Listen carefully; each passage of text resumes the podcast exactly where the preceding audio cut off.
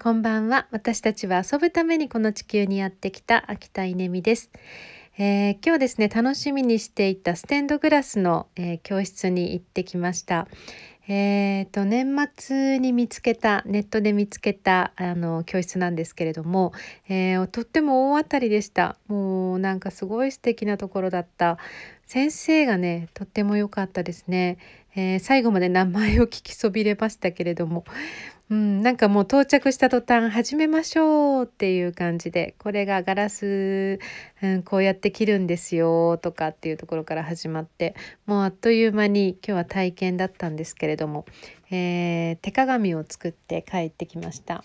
今ここにありますけどすごい綺麗にできましたよ、えー、グリーンと、えー、そしてえっと黄色の枠をつけて、えねハンダゴテでえー、っとつけくっつけて。いやー嬉しいななんかステンドグラスに憧れる自分がいて。うんなんかいつかこう作品作りしてみたいなと思って、まあ、かれこれ10年ぐらいになるんですかね。一度三軒茶屋でなんかフラッと入ったあのステンドグラス屋さんで、えー、体験ができるって書いてあったので、えー、そこに姪っ子と一緒に入ってランプを作りましたね。それがもう5年ぐらい前かな。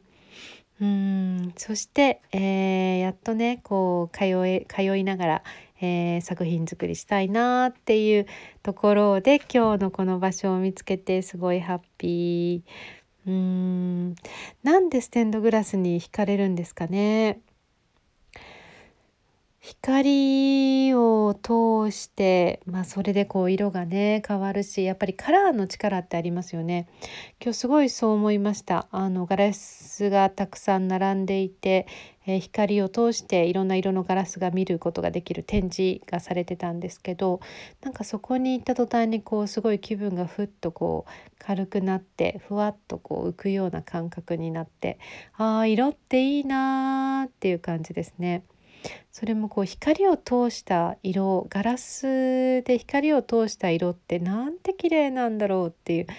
なんかもう本当に細胞が喜ぶっていうかふわってなりましたね。ふわって。いやーこの感覚に包まれていたら幸せですよね。うんなんか先生もすごく穏やかで幸せそうだったし、